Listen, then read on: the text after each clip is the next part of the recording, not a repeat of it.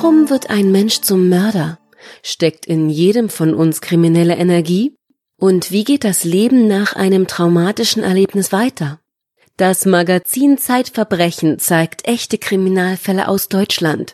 Spannend und informativ zugleich.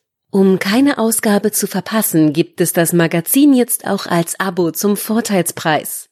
Unter www.zeit.de slash Verbrechen-Abo.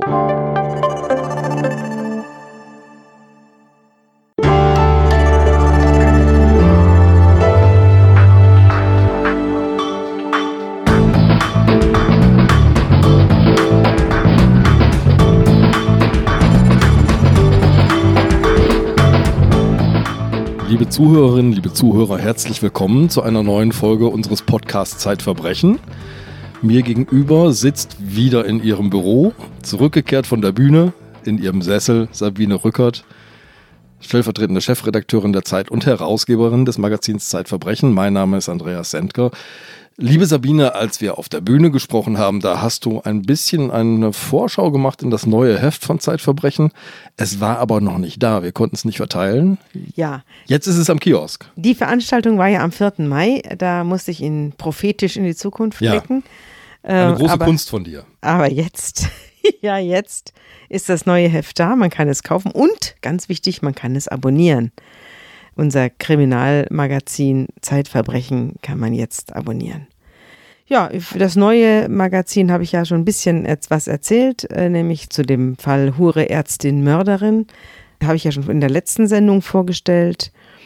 Und auch den Fall des verlorenen Hirten, dieses, äh, dieses ähm, diabolischen Pfarrers. Den habe ich mit Spannung gelesen, aber magst du vielleicht noch zwei, hast du noch zwei kleine Highlights so? Zum, nur, nur zum Anschmecken, nicht zu viel verraten.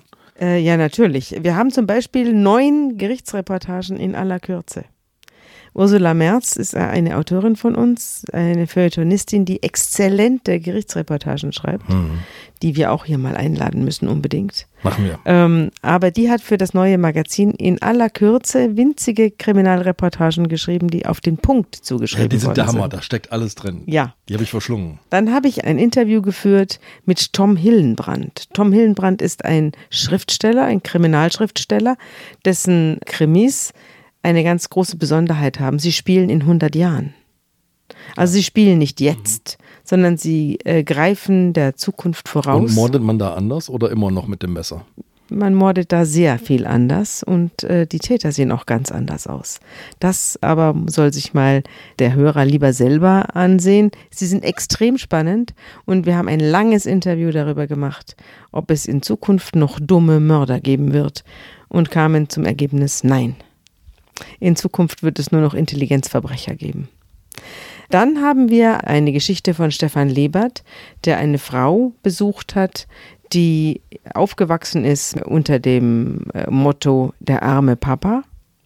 Der Vater war, saß nämlich in der DDR im Gefängnis und die ganze Familie lebte im Westen und trauerte um ihn und sagte, der arme Vater ist ungerecht von einem Regime eingesperrt worden.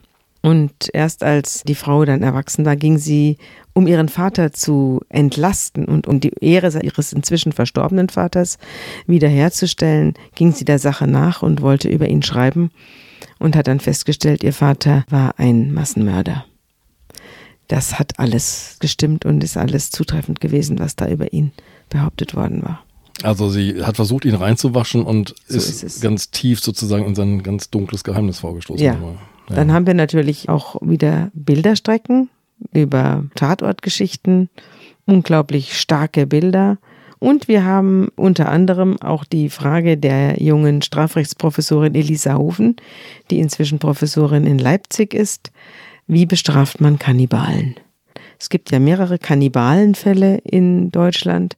Und diese Fälle hat sie sich vorgenommen und den, über den jüngsten hat sie geschrieben und hat sich die Frage gestellt, wenn zwei Menschen sich verabreden und der eine soll den anderen essen und beide sind darüber hoch einverstanden, wie bestraft man den Überlebenden? Das ist eine hoch, eine hochinteressante juristische ja. Resonierung, die sie da vornimmt und naja, lasst sich überraschen. Aber jetzt verrat nicht noch mehr, denn wir Nein. haben, wir haben einen Gast. Ja, wir haben einen Gast. Wir haben Tanja Stelzer zu Gast und ich bin nämlich hochgespannt auf die Geschichte, die sie erzählt. Wir haben nämlich einen ganz großen Perspektivwechsel diesmal vor. Während wir normalerweise doch stärker auf die Täter gucken, ihre Motive, wollen wir in diesem Fall uns fast nur mit den Opfern beschäftigen. Ja. Den Opfern eines großen Terroranschlags in Brüssel am 22. März 2016, das ist noch gar nicht so lange her. Mancher mag sich bestimmt noch erinnern. Drei Bomben, 35 Tote, 340 Verletzte war die Bilanz, die schreckliche Bilanz dieses Terrortages. Tanja, du hast einige der Überlebenden Opfer besucht. Wie bist du an diese Menschen herangekommen? Ja, danke erstmal, dass ich hier sein darf, wieder auf diesem Sofa. Zum wiederholten Mal. Zum wiederholten Mal. Und ja, wie bin ich auf die gekommen? Wir haben diese Geschichte zu zweit recherchiert, meine Kollegin Amrei Kohn und ich. Und wir haben einige Tage oder vielleicht eine Woche, zehn Tage nach dem Anschlag, schätze ich mal, angefangen, äh, Menschen anzuschreiben, größtenteils auf Facebook. Man findet ja natürlich nach solchen Ereignissen heute sehr schnell einige Spuren dann in den äh, sozialen Medien. Und wir haben versucht, möglichst viele einfach zu kontaktieren und äh, sie vorsichtig darum gebeten, ob sie äh, bereit wären, mit uns zu sprechen und sich begleiten zu lassen in dem Leben danach, nach dem Überleben. Warum habt ihr das gemacht und nach welchen Kriterien habt ihr sie ausgesucht?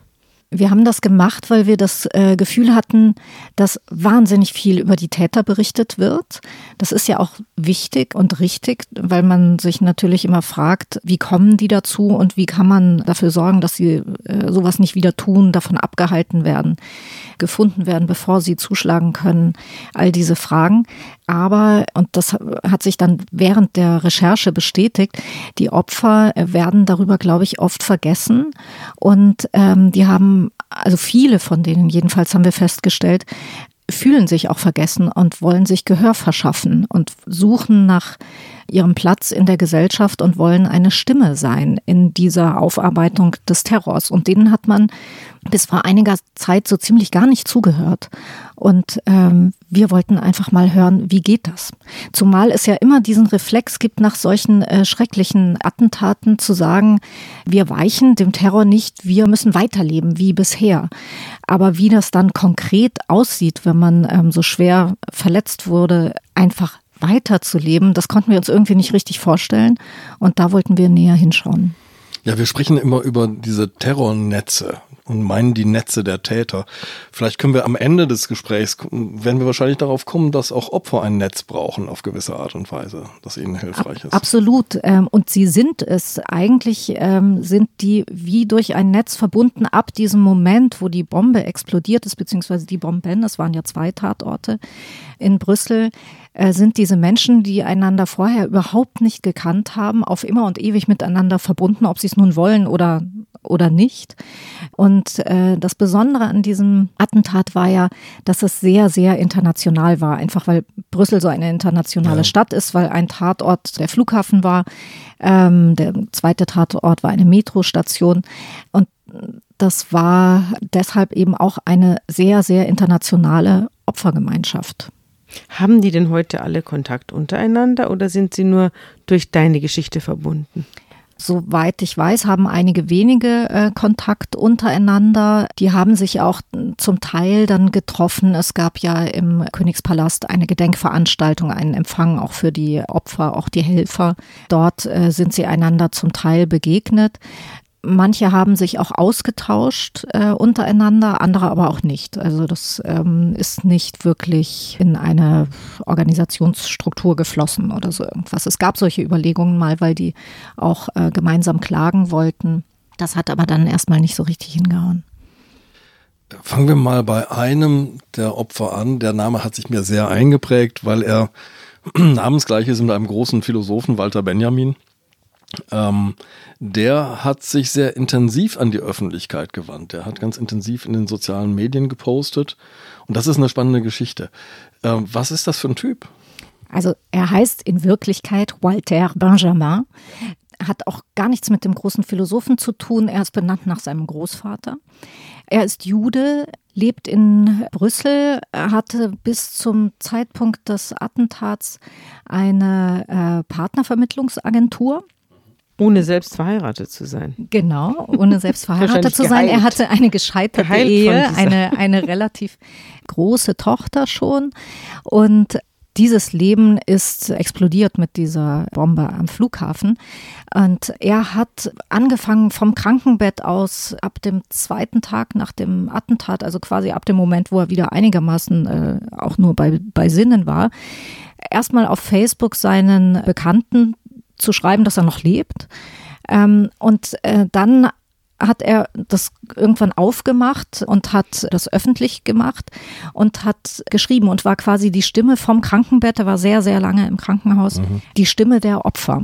Und ihm hat das, glaube ich, sehr geholfen, erstens, um einfach mal zu verstehen, was überhaupt passiert ist. Also das habe ich dann auch gemerkt, als ich mit ihm gesprochen habe, dass der sich das immer wieder so rekapitulieren musste, damit das überhaupt durchsickert, ähm, in seinen eigenen Verstand durchsickert, also was ihm widerfahren ist.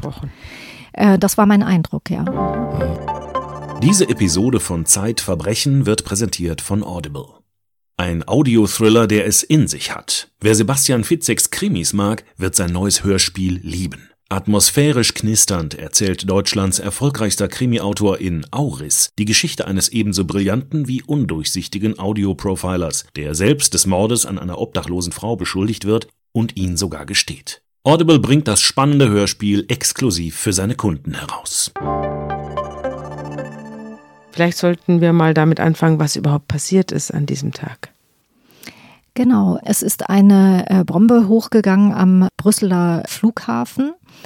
Das waren sogar mehrere Bomben, wenn ich mich recht erinnere. Und dann gab es einen zweiten Tatort in der U-Bahn-Station Malbeek in Brüssel selbst. Das war kurz danach. Und an beiden Tatorten wurden äh, viele Menschen verletzt. Der Flughafen war ein einziges Trümmerfeld, in dem äh, die Toten und Verletzten übereinander lagen. Und, und von oben ähnlich und von oben Wasser. Und von oben regnete es aus der Sprinkleranlage und die Alarm Signale waren nicht zu stoppen, weil diese Gepäckbänder blockiert waren und alles war ein, ein riesiges Durcheinander. Und in diesem Durcheinander wurde äh, Walter Benjamin auch äh, schwerst verletzt, hat ein Bein verloren. Und er lag da zwischen den vielen Toten und anderen Verletzten. Und dann gab es zwei Personen, die auf ihn aufmerksam geworden sind. Einer war Soldat der sah, äh, dass da äh, jemand Hilfe braucht und ihm sofort einen Druckverband angelegt hat, sonst wäre er nämlich innerhalb von kürzester Zeit verblutet. verblutet ja. Und der zweite war ein Technikmitarbeiter des Flughafens. Und der ist dann ebenfalls zu ihm hingegangen und bei ihm geblieben. Und man muss ja dann darauf achten, dass so jemand, der so schwer verletzt ist, bei Bewusstsein bleibt und hat immer mit ihm geredet und hat ihn gefragt, ob er jemanden anrufen möchte. Und Walter hat ihm dann die Nummer gesagt, die einzige, die er im Kopf hatte, nämlich die Nummer seiner Mutter. Und sagte. Das ist interessant, ne? Dass die Leute an ihre Mutter denken. Ja. In so einem Moment. Ja. Die, die, die, die zoffen sich ganz gerne, er und seine Mutter. Und dann sagte er, äh, jetzt halt mal einmal in deinem Leben die Klappe. Während er da ich bin hier schwer verletzt worden, ich sterbe vielleicht. Ruf in Israel an bei der Familie denn die Tochter. Er war auf dem Weg nach Tel Aviv. Er war ja. auf dem Weg nach Tel mhm. Aviv und ähm, er wollte, dass seine Mutter seiner Tochter Bescheid gibt.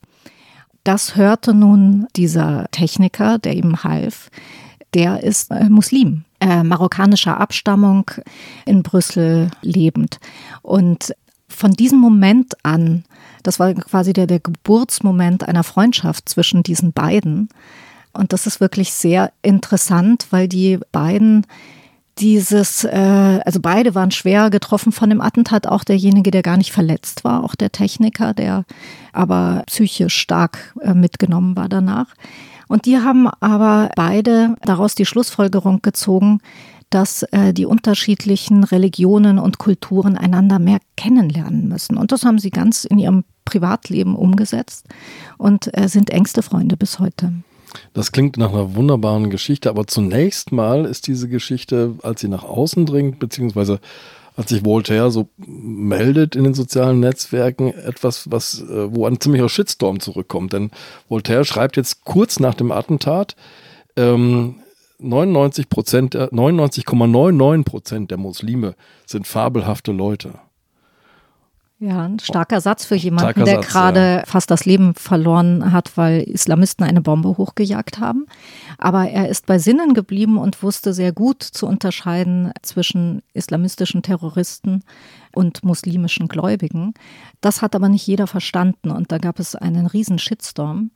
Ähm, und er hat dagegen gehalten. Und obwohl er wirklich schwer lediert war, ständig wieder operiert wurde, übelste Schmerzen hatte, hat er nicht aufgehört, dagegen zu schreiben und hat gemerkt, dass es da einfach wahnsinnig großen gesellschaftlichen Gesprächsbedarf mhm. gibt und wurde dadurch eigentlich immer noch mehr angetrieben, sich zu engagieren für benachteiligte Jugendliche in Vierteln wie Möhlenbeek, das ja sehr in Verruf ja. geraten war ja. zu der Zeit als Hort des Terrorismus und des Nachwuchses für wenige Tage Islamisten. vor dem Anschlag ist ja auch ein Islamist festgenommen worden in Möhlenbeek. Genau, Saleh Abdeslam, der äh, zu den Pariser äh, Attentätern gehörte genau. vom Bataclan.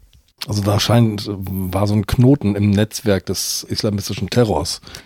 Genau, und es gab zu der Zeit auch viele Geschichten, auch in den Medien, über diesen äh, Stadtteil von Brüssel, der einen hohen Anteil von Muslimen hat.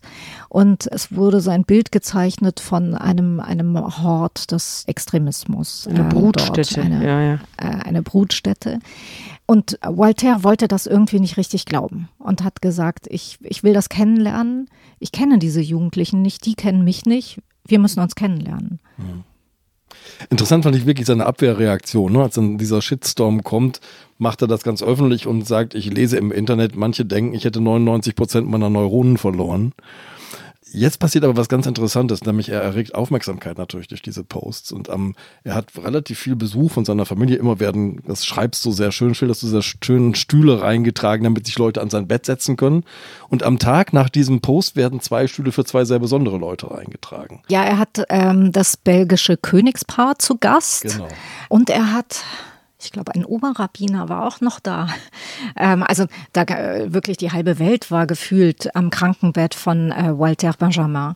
Da tauchten auch ständig alte Schulfreunde wieder auf von vor 30 Jahren, die er seitdem nicht mehr gesehen hatte. Also man hat das Gefühl, dass für ihn so schrecklich dieses Attentat äh, war, dass auch der Beginn von etwas Neuem und nicht nur mhm. etwas Schlechtem für ihn war. Und ich mhm. fand so beeindruckend an ihm, dass er das auch so sehen konnte und so annehmen konnte.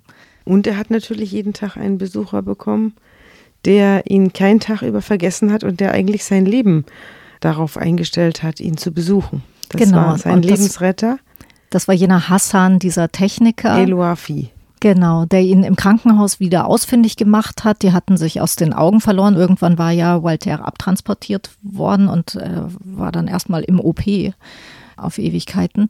Und Hassan hat ihn ausfindig gemacht und als die sich wieder gesehen haben im Krankenhaus, das muss eine sehr emotionale Szene gewesen sein, die mir beide auch immer wieder erzählt haben. Und Sie sind sogar zusammen nach Israel geflogen. Sie sind zusammen nach Israel geflogen. Also erstmal, solange Walter noch im Krankenhaus war, kam Hassan ihn wirklich jeden Tag besuchen, hat ihm Essen gebracht. Hassans Frau hat für Walter gekocht.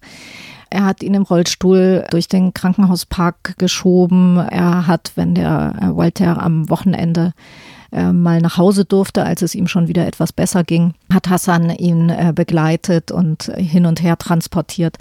Also er war ganz, ganz viel für ihn da und Walter sagte, ich möchte in Israel einen Baum pflanzen für meinen Freund Hassan. Und Hassan sagte, ich möchte in der Al-Aqsa-Moschee in Jerusalem ein Gebet sprechen für Walter, denn dieses Gebet wird 500 Mal mehr wert sein als wenn ich es in Brüssel spreche. Und dann sind die beiden, als Walter wieder reisefähig war, zusammen nach Israel gefahren. Das ist eine unfassbare Begegnung. Sie hat aber auch eine Seite, die man nochmal deutlich betonen muss. Denn auch Hassan, du hattest es schon angedeutet, ist, obwohl er unverletzt davongekommen ist, obwohl er da als Techniker dann noch die Sprinkleranlage, glaube ich, abgeschaltet hat, damit es nicht mehr, das Wasser nicht mehr auf die genau. Toten tropft und so, ist er auch ein unfassbar schwer Verletzter, nämlich an seiner Psyche Verletzter. Ja, das war für mich auch sehr eindrucksvoll bei der Begegnung mit den beiden. Mir kam eigentlich Walter, der ein Bein verloren hatte, das andere zigfach gebrochen, der, der war wirklich körperlich sehr, sehr, sehr schwer mitgenommen. Der schien mir irgendwie fast weniger verletzt als äh, Hassan, der ja äh, körperlich gar nichts hatte man hat festgestellt, auch wenn man so eine ganze Reihe dieser Leute Revue passieren lässt, die wir da getroffen haben für unsere Recherchen, es gibt einfach ähm, Persönlichkeiten, die haben so einen Schutz, die haben so eine Resilienz und die haben äh, so eine Erfahrung äh, aus sich heraus irgendwie unheimlich viel entgegenzusetzen und andere haben diesen Schutz nicht. Wodurch wird der bedingt? Du hast ja auch einen Psychologen gesprochen, der sich mit der Entstehung von Resilienz und dem Überwinden von ganz entsetzlichen Traumata beschäftigt hat. Wodurch werden denn solche Resilienzen gebildet und wie kann man die vielleicht therapeutisch herstellen? Da gibt es unfassbar viele Studien dazu. Das ist ein ganzer Forschungszweig, diese Resilienzforschung. Ich habe während meiner Recherche mehr darüber erfahren, wie man das erkennen kann, ob jemand resilient ist oder nicht. Und der Psychologe Juri Gidron, mit dem ich da gesprochen habe, der ist äh, selbst Israeli und die haben jetzt aus traurigen Gründen recht viel Erfahrung mit traumatisierten Menschen. Und der vertritt jetzt nicht unbedingt eine Mehrheitsmeinung in der Forschung, hat aber sehr interessante Ergebnisse zustande gebracht. Die haben festgestellt, ähm, dass man sehr, sehr schnell nach einem schrecklichen Ereignis, wenn man die Leute befragt, was ihnen passiert ist anhand von deren Reaktion und auch wenn man, ich glaube, man muss Blutdruck messen, Puls messen, also alles Mögliche. Die, diese resilienten Menschen haben da ganz andere äh, Werte, die sind viel ruhiger als die, die dann später vielleicht unter einem posttraumatischen Belastungssyndrom leiden. Und wenn man er, dieser Psychologe Juri Gidron, sagte mir, wenn man in der Lage wäre, schon gleich, ganz schnell, nachdem so etwas passiert ist, diejenigen rauszufischen, die besonders gefährdet sind, dann kann man sich um die ganz besonders kümmern. Und er hat da eine sehr, sehr interessante Methode entwickelt, nämlich, dass er die Leute alles nochmal nacherzählen lässt, aber nicht emotional, sondern ganz, ganz nüchtern und sachlich und mit kausal zusammenhängen.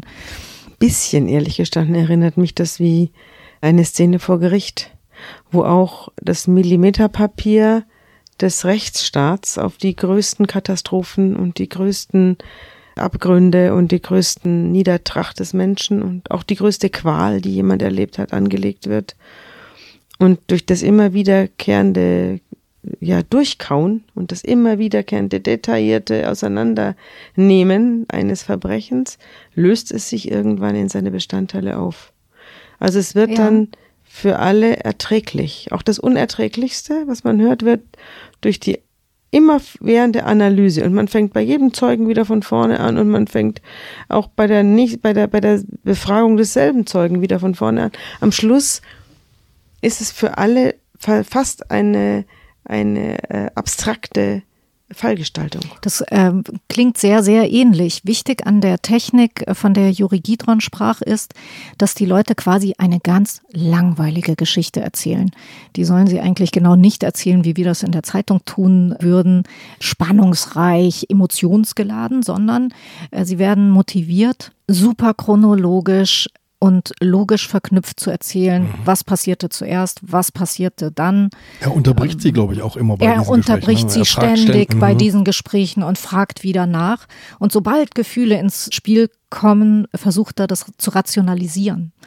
Und das scheint sehr gut zu funktionieren, auch wenn die äh, Leute gebeten werden, das aufzuschreiben. Also es geht immer darum, Ordnung in den Kopf zu bringen und das von der Gefühlsebene rüberzubringen auf die Verstandesebene. Und da gibt es auch ganz interessante Hirnforschungen. Also man kann wohl feststellen bei Menschen, die etwas Schlimmes ähm, erlebt haben, wenn man die in so ein MRT-Gerät mhm. steckt, dann sind diejenigen, die traumatisiert sind und wirklich geschädigt sind, wenn man denen dann so Bilder vorspielt oder Geräusche vorspielt, die an diese schreckliche Ereignis erinnern. Ja, so splitterndes Glas zum Beispiel, solche genau. Geschichten. Genau, dann äh, sind andere Hirnregionen aktiv bei denjenigen, die ähm, ein schweres Trauma davon getragen haben, als bei denjenigen, äh, die resilient geblieben sind. Und bei denen, die dieses schwere Trauma davon getragen haben, sind jene Hirnregionen aktiv, die für Gefühle zuständig sind. Die Amygdala, Genau, Andreas, du weißt das viel der besser. Der Mandelkern, tief Ähm, im Gehirn. Angst, Genau. das Und, Zentrum äh, der und Angst. bei den anderen ist der Neokortex aktiv.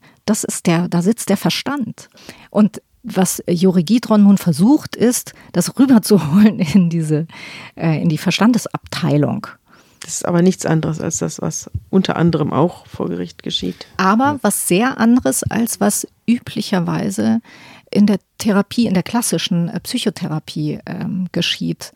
Ähm, also jedenfalls, das scheint ein ganzer Fachstreit zu sein im Hintergrund. Ja. Das sehen bestimmt viele Leute auch ganz, ganz äh, anders.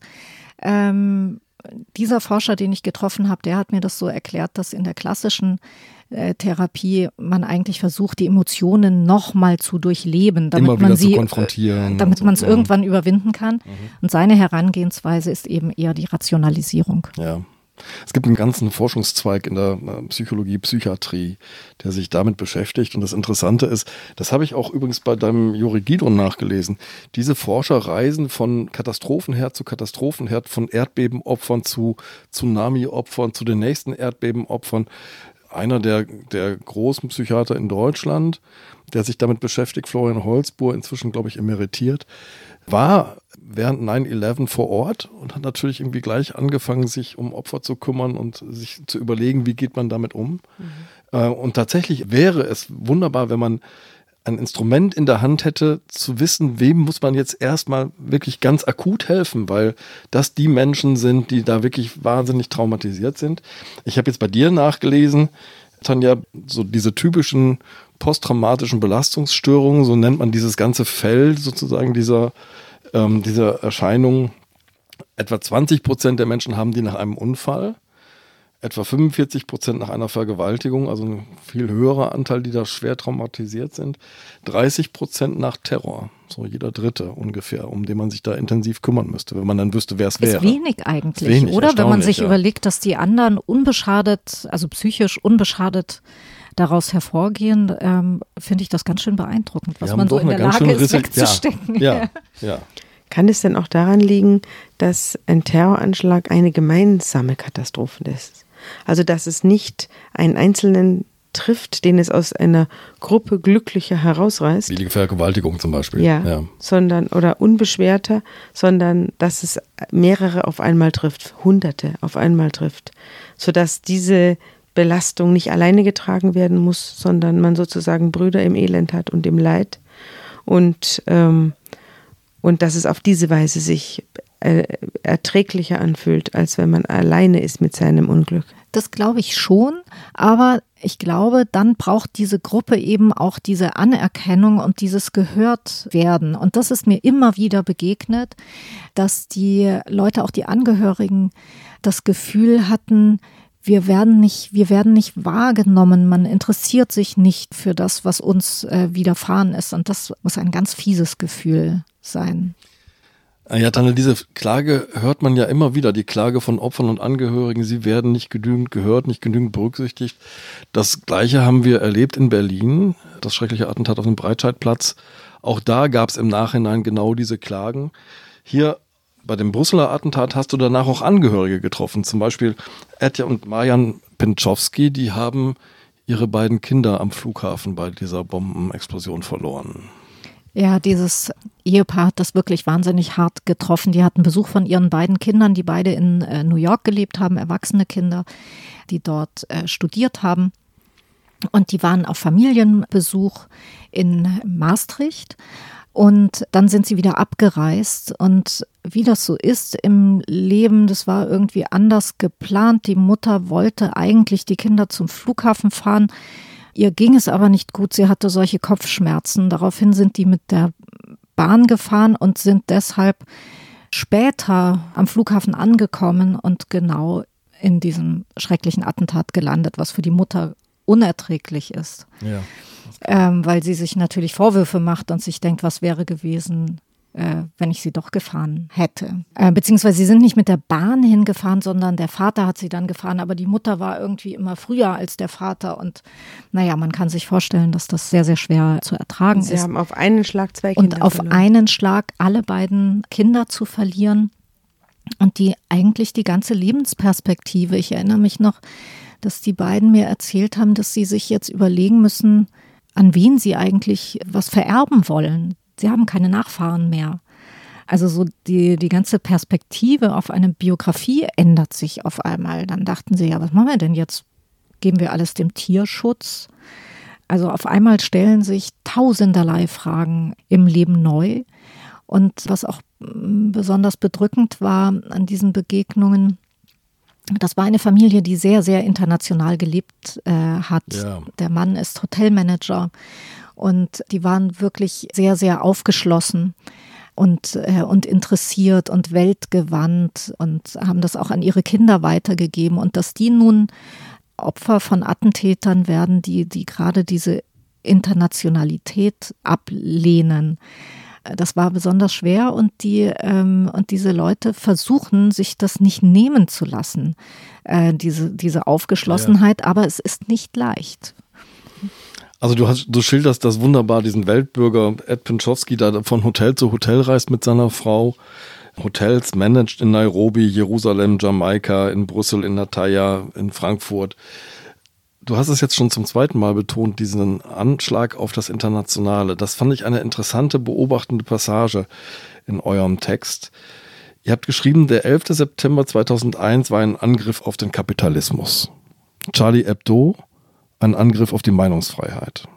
Der Club Bataclan, wir erinnern uns, ein Angriff auf den westlichen Lebensstil. Brüssel war ein Angriff auf die Internationalität. Und ähm, man muss sich das nur vor Augen führen. Diese 1,2 Millionen Einwohnerstadt Brüssel hat zwei Drittel Bürger nicht belgischer Herkunft. Bunter gemischt geht es kaum. Das stimmt. Es ist wirklich ein, ein Wirrwarr der Sprachen und Hautfarben. Das ist etwas, was eigentlich sehr faszinierend ist an Brüssel. Es gibt Leute, die lehnen das total ab.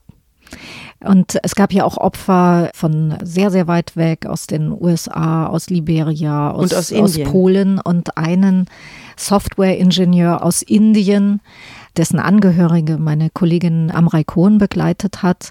Und für den war die Gelegenheit, in Brüssel zu arbeiten, die Möglichkeit, sozial aufzusteigen. Der war ganz jung, da erst 30. Der war ganz jung. Er hatte einen sechs Wochen alten äh, Sohn zu Hause in Indien. Seine Frau wartete auf ihn und er wollte wenig später, ich glaube zwei Monate später, er hatte das Ticket schon gekauft, äh, nach Indien zurückkehren. One-Way-Ticket nach Indien. One-Way-Ticket nach Indien und wollte mit äh, dem Geld, das er sich in Brüssel erarbeitet hatte, dort für seine Familie da sein, seine Eltern da sein, die in Rente gegangen waren. Alles hing an diesem jungen Mann, der durch die Globalisierung die Chance erhalten hatte, so einen Grundstamm an Vermögen aufzubauen. Ja, Raghavendran Ganeshan heißt der junge Mann. Und ähm, er hat eine Eigenschaft, er ist unfassbar pünktlich immer, schreibst du. Oder er war unfassbar pünktlich immer.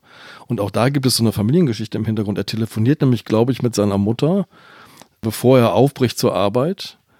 Ähm, und äh, er drängt aber darauf, das Gespräch abzubrechen, um pünktlich loszukommen. Und er steigt exakt in diesen U-Bahn-Wagen, in dem der Attentäter mit der Bombe wartet. Genau. Und die Mutter verzweifelt im Nachhinein und sagt sich, wenn ich noch fünf Minuten länger mit ihm gesprochen hätte, dann wäre es nicht diese U-Bahn gewesen. Das ist, glaube ich, für die Opfer und die Angehörigen der äh, Opfer mit die grausamste Sache, dieses Was wäre gewesen, wenn äh, Spiel. Also Und was ich hatte habe das ich ja daran? eben. Genau. Und was habe ich falsch gemacht? Was habe ich falsch gemacht? Natürlich Ja. haben sie überhaupt gar nichts falsch Ja. gemacht, aber sie haben fürchterliches Pech gehabt und da kann man sich, glaube ich, wirklich das Gehirn zermartern. Ja. Die Eltern von den beiden Geschwistern, den umgekommenen Geschwistern, die haben ja quasi das, den, das, die Explosion am Telefon miterlebt. Die haben das ja sozusagen gehört, wie ihre Kinder sterben. Genau, die haben nämlich nochmal telefoniert. Äh, Die Kinder standen am Check-in von Delta Airlines und haben nochmal telefoniert und dann hörten die Eltern diese Explosion und dann war nichts mehr zu hören. Ja, und es hat auch eine muslimische Lehrerin getroffen. die äh, in der U-Bahn war. Erzählst du uns von ihr? Ja, Lubna Lavkiri hieß sie. Eine äh, bildhübsche junge Frau, äh, Mutter von drei Kindern, ich glaube zwei, acht und zehn Jahre alte äh, Jungs. Und die war äh, Grundschullehrerin Lubna Lavkiri lebte in Möhlenbeek, nicht weit von dem Haus, wo dieser Salah Abdeslam ähm, festgenommen wurde, gefunden wurde, der Attentäter vom Bataclan. Und äh, sie hat an einer muslimischen Schule unterrichtet. Sport. Unter anderem. Und sie war sehr engagiert für äh, muslimische Frauen und wollte, dass die sich nicht zu Hause irgendwie einschließen, sondern dass die rausgehen, Sport machen, dass die aktiv werden, dass die ihr Leben in die Hand nehmen. Sie war, so wurde mir erzählt von vielen Kollegen und Kolleginnen an der Schule, jemand, der sich sehr dafür engagierte, dass Jugendliche gerade aus den Problemvierteln alles dran setzen, dass sie eine gute Ausbildung bekommen, dass das, was aus ihnen wird. Das, das war so ihr, ihr Anliegen. Und wie mir erzählt wurde, war sie zunächst sehr irritiert darüber, was über ihr Wohnviertel äh, Mühlenbeek so gedacht wurde. Ja. Und dann hat sie sich sehr, sehr erschreckt, als diese Festnahme war, nur ein paar Häuser weiter von diesem Attentäter. Und als ich in der Schule, an der sie gearbeitet hat, mit dem Direktor und mit den anderen Lehrern geredet habe, da wurde mir eine Sache immer wieder erzählt, nämlich diese große Angst. Also erstens wieder dieses nicht anerkannt werden als Opfer, weil in den Muslimen sieht die Öffentlichkeit vor allem Täter und nicht Opfer. Und das muslimische Opfer, die muslimische Frau, die durch so eine Bombe stirbt, das kommt quasi nicht vor. Das ist nicht, nicht vorgesehen von der Öffentlichkeit. Ja, du schilderst eine ganz interessante Begebenheit, denn ähm, diese muslimische Schule liegt zwischen zwei katholischen Schulen. Ja. Und das der Tod dieser muslimischen Lehrerin wird rechts und links quasi nicht zur Kenntnis genommen. Genau, komplett ignoriert. Niemand hat kondoliert, auch kein Politiker hat kondoliert. Und das hat äh, das Kollegium in dieser Schule sehr, sehr verletzt. Ja. Mir erzählte auch der Direktor dieser Schule von einer Begebenheit, die Lubna Lavkiri ihm erzählt hatte. Sie war äh, bei einem Schulausflug mit 50, 60 Kindern, viele Mädchen dabei, viele trugen Kopftuch, was nicht Pflicht ist an dieser Schule. Einige machen es, andere machen es nicht. Und dann wurden sie in der U-Bahn beschimpft. Ihr seid doch alles Terroristen. Das gehörte zu den Alltagserfahrungen dieser jungen Frau. Und dann passiert sowas. Sie wird zum Opfer in der U-Bahn. Genau. Wir müssen noch zu einem Mann kommen, den du getroffen hast. Der hat eine ganz andere Rolle. Denn der sitzt, als es losgeht und die ersten Meldungen kommen an diesem Morgen am 22. März in seiner Feuerwache. Und die Regel in Feuerwachen, das habe ich auch erst jetzt gerade von dir gelernt, ist, die Regel in Feuerwachen ist, der Jüngste muss zuerst los. Also die, der jüngste Truppleiter muss mit seiner Mannschaft los, damit der vor Ort Erfahrungen gewinnt, damit der sich an Einsätze gewöhnt und so weiter. Ich habe keine Ahnung, ob das überall bei Feuerwehren so ist, jedenfalls bei in denen. In dieser Wache war es so. Ja, ja, ja. Oder in Belgien ist es Und so. dann gibt es Nicolas Jallet, der ist 36, ist ein erfahrener Feuerwehrkapitän und es kommt erstmal die Meldung vom Flughafen und dann kommt die Meldung etwas später, 9.11 Uhr, war diese Explosion in der U-Bahn. Und da sagt er, jetzt muss ich los. Genau, denn er kennt diese U-Bahn-Station äh, wie seine Westentasche. Er ist dort aufgewachsen. Und noch dazu hat er als Feuerwehrmann sich immer wieder ausgemalt, was passiert, wenn es mal brennt in einer U-Bahn. Er hat sich solche Fälle immer wieder äh, ausgemalt, was mache ich dann? Und er hatte quasi, ohne zu wissen, dass das passieren würde, mehr oder weniger einen Plan im, im Kopf. Und er wusste, wenn das dort alles voller Rauch ist, keiner sieht was, ich kann mich da bewegen, weil ich, äh, ich kenne das. Und deshalb hat er gesagt, nix da, ich gehe jetzt los. Und dann ist er runter. Aber das hat er sich nicht vorstellen können, was er da vorgefunden hat, glaube ich. Ähm, ja, ich glaube, es war selbst für diesen sehr erfahrenen Feuerwehrmann äh, wirklich ein sehr beeindruckendes Erlebnis. Der hatte ganz schön zu knabbern daran, hat sich, glaube ich, auch selbst als Opfer empfunden. Was auch, hat er denn erlebt? Äh, vor allem hat er viele Leichen äh, gesehen, die gar nicht mehr als solche zu erkennen waren. Und das hat er auch mit recht brutalen Worten immer wieder geschildert und sagte immer wieder, ich weiß nicht, diese, und die kannten, also viele, Brüssel ist irgendwie eine, äh, zwar eine große Stadt, in der sich aber viele Menschen auch wieder kennen. Da waren auch wieder Leute unter den Opfern, stellte sich dann später raus, die er vom Sehen kannte. Und dann sagte er, ja, vielleicht bin ich äh, über die drüber getrampelt. Ich weiß es nicht, weil die waren matsch, das konnte man nicht sehen. Und man hatte das Gefühl, er, er hat sich, er hat sich fast diese Brutalität abgenötigt, wie um sich selbst zu beweisen, ich halte das aus. Ähm, das Und die Handys klingelten. Ne? Und die überall klingelten die Handys. Das äh, geht mir nicht mal aus dem Kopf Toten. übrigens. Ja. Diese, man kennt ja grausame Bilder dieser Leichenfelder aus dem Ersten Weltkrieg oder aus dem Zweiten Weltkrieg, ja, aber darüber herrscht Stille. Grausame Stille. Aber hier tönt das Klingeln von Ständig. Dutzenden Handys aus, Ja. aus. Aus aller Welt. Ja. Denn überall hat man davon inzwischen erfahren, über die Netzwerke und über die, die Medien. Schon rund um und die alle rufen Ja, jetzt genau. an, an bei, zu, den- bei den Verwandten, die in Brüssel sind. Zumal das jetzt in der U-Bahn der zweite Anschlag ist. Ne? Der erste Ja. findet kurz vor acht statt am Genau. Flughafen. Jetzt haben wir Viertel nach neun. Und äh, inzwischen ist die Nachricht um alle Welt gegangen. Ja. Und alle fragen sich, wo sind meine Verwandten, die jetzt gerade in Brüssel sind, kann ich die erreichen? Diese unbeantworteten Anrufe, das ist auch wirklich was Entsetzliches. Ja, ja. Und die sind auch nicht rangegangen. Also die, die Feuerwehrleute sind nicht Ja. rangegangen. Lass uns zurückgehen zu, zu dem ersten Opfer, zu Walter, über den wir gesprochen haben. Denn du hast ja schon angedeutet, er leitet sozusagen aus seinem Erleben so etwas wie eine Mission ab. Er will, dass sich ähm, die verschiedenen Religionen, die verschiedenen Kulturen besser kennenlernen, dass sie miteinander ins Gespräch kommen. Und zu seinen Besuchern zählen dann auch Schulkinder. Was erzählt er denen?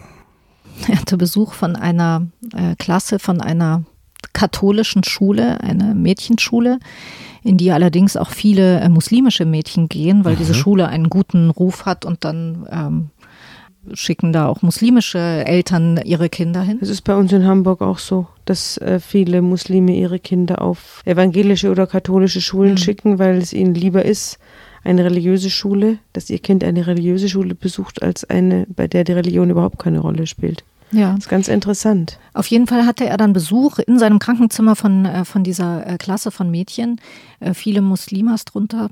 Und den musste er dann erstmal erklären, dass ein, ein Jude und ein Israeli was anderes ist, dass man als, als Belgier Jude sein kann. Das haben die alles überhaupt nicht überrissen. Damit die haben fing es schon mal an. Damit ja. fing es schon mal an. Und dann sagten diese Mädchen teilweise, ähm, boah, krass. Also, wenn ich meinem Vater heute Abend erzähle, dass ich hier bei einem Israeli war. Also da muss man, muss man erstmal so für die Basics sorgen, aber äh, Voltaire hat das mit großer Geduld gemacht und ähm, dem war das total wichtig und der hat ihnen sehr ins Gewissen geredet, dass es ganz wichtig ist, sich da Wissen anzueignen und miteinander zu reden und hat ihnen wieder die Geschichte erzählt seiner Freundschaft äh, mit Hassan Iluafi, der ihn, der ihn gerettet hat und der ihn übrigens liebevoll Mon Juif nennt, mein Jude. Voltaire Mon Juif. Und er hat sich eine Kamera gekauft. Kannst du noch zum Schluss die Geschichte dieser Kamera erzählen? Ja, äh, Walter Benjamin ist ein begeisterter Fotograf und ein großer Fan seiner äh, Heimatstadt Brüssel und hat da ganz, ganz viel fotografiert, war aber, wie er dann selbstkritisch festgestellt hat, nie in Mühlenbeek, nie in diesem verrufenen äh, Stadtteil, wo angeblich der Terrornachwuchs gezüchtet wird. Und er sagte, ich will mit meiner Kamera Mühlenbeek fotografieren und die Jugendlichen von Mühlenbeek fotografieren, dort wie sie leben. Jetzt war aber seine Kamera zerstört von der Explosion, die hatte er nämlich in dem Rucksack, den er auf dem Rücken äh, hatte. Und er brauchte eine neue Kamera und hat sich an einem seiner ersten Wochenenden, die er aus dem Krankenhaus raus durfte, nach Hause. Auf beschwerlichste Weise musste er sich in seine Wohnung hochschleppen. Und das war eine sehr schmerzhafte Angelegenheit äh, für ihn. Und da hat er sich dann wieder runtergekämpft und sich in einen Fotoladen bringen lassen, um dort eine Kamera zu kaufen, weil er das große Projekt hatte, Mühlenbeek zu fotografieren. Und er hat das dann nicht nur fotografiert, er hat dort viele Veranstaltungen gemacht äh, mit Jugendlichen und ähm, ist, ist wirklich zu einer, äh, zu einer öffentlichen Stimme geworden. Und hat sich damit quasi selbst aus dieser Opferrolle emanzipiert. Das ist die starke Botschaft, die er sendet. Genau, genau. Er hat sein Leben in die Hand genommen und hat aus dem, was er jetzt hat, versucht er irgendwie das Beste zu machen und zwar nicht nur für sich, sondern auch für die Gesellschaft. Und ähm, er versucht dem irgendeinen Sinn, Sinn zu geben. Zu verleihen. Ja. Vielen Dank, Tanja, dass du heute bei uns gewesen bist. Danke für diese Geschichte. Danke euch.